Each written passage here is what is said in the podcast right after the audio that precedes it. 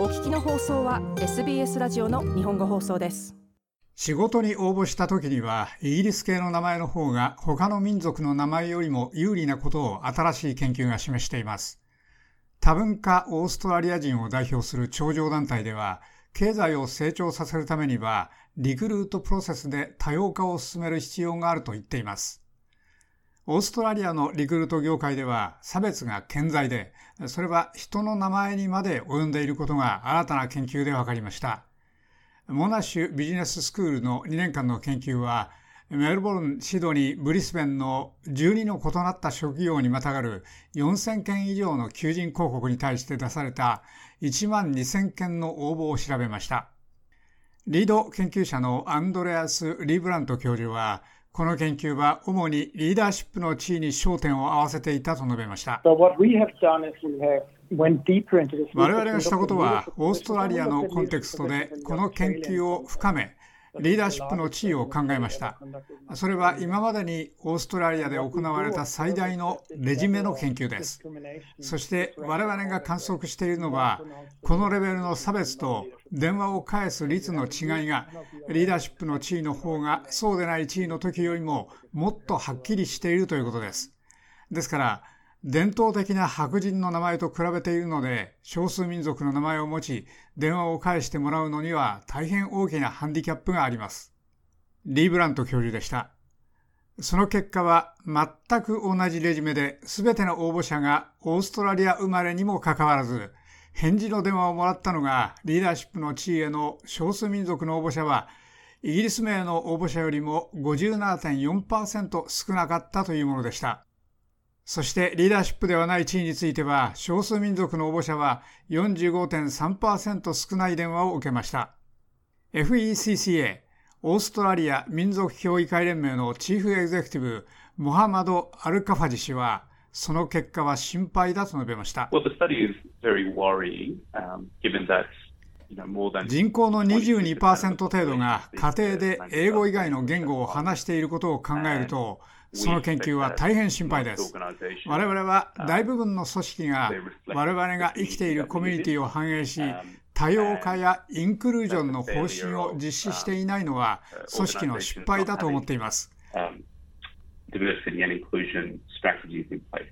アルカファジ氏でした。この研究はまた、リーダーシップの役割での民族差別は、求人対象の仕事が顧客とのコンタクトを必要としている場合には、さらに悪いことを発見しました。しかし、その職種が個人や学習、創造性、革新などを強調していると、それは改善しました。リーブラント教授は、組織は顧客が白人のオーストラリア人とのやり取りの方を好むのを心配しているかもしれないと述べました。彼はリーダーシップのリクルートの場合は、リクルートにかなりの差別があることを調査結果が示していると付け加えました。それは、リクルート会社やこれらの願書を査定する人々が名前を応募者の適格性を推定する代用品に使っていることを意味します。それはただ名前で、その他の経験は全て同じなのですから大変問題です。実際にそれは本当に名前だけで、我々の全ての応募者はレジュメに彼らがオーストラリア育ちのオーストラリア人であることを表示しています。リーブラント教授はこのように述べました。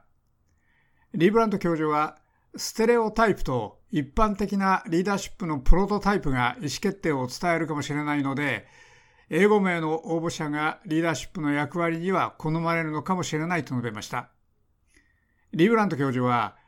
多くの企業が事実上多様化の実践と政策を導入したけれども、リーダーシップの地位の割合が少ないグループの人々を昇進させる方法を考えることも必要だと思っています。ティミー・オラディンデ氏は、タレントの取得とキャリア移動のスペシャリストです。彼は、すべての人がその背景に関わらず、自分の能力を最大限に発揮して反映する機会を持つに値すると言っています。彼自身が技術移民のオラディンデスは、難民や民族的な背景を持った人々は様々なスキルや能力、そして社会、文化、職場の経済的な下地を強化できる経験をオファーしていると思っています。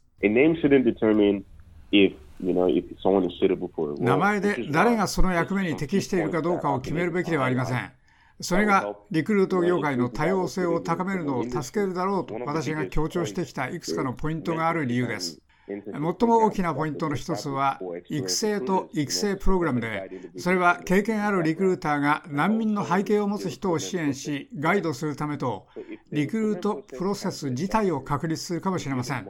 ですからそのリクルートを調節し見直し改造できればそれはリクルートのやり方を増強し改善できるでしょうオラディンデ氏でした。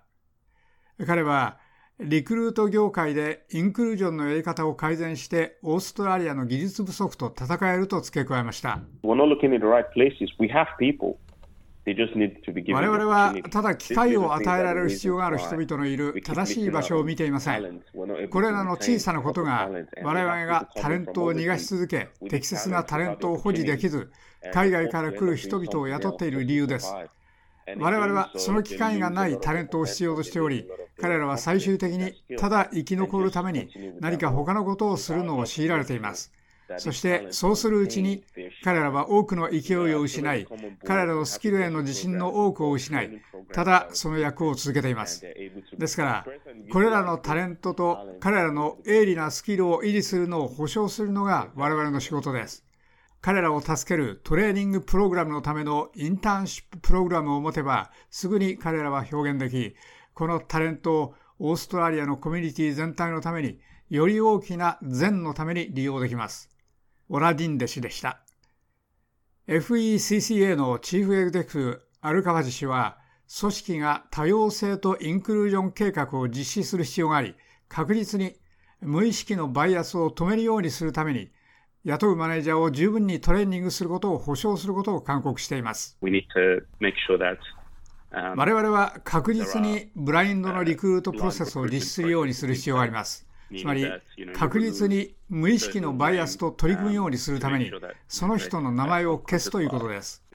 さまざまな背景の人々が無意識に差別されているのは受け入れられません。これはシステムの不全だということです。ここでは明らかに構造的な人種差別が働いており、我々はそれに取り組む必要があります。アルカファジ氏でした。アルカファジ氏は、組織は多様性が財産であって、リスクではないことを悟る必要があると述べました。以上、SBS ニュースの思うベロのレポートを SBS 日本語放送の長尾久明がお伝えしました。もっとストーリーをお聞きになりたい方は iTunes や Google ポッドキャスト Spotify などでお楽しみいただけます。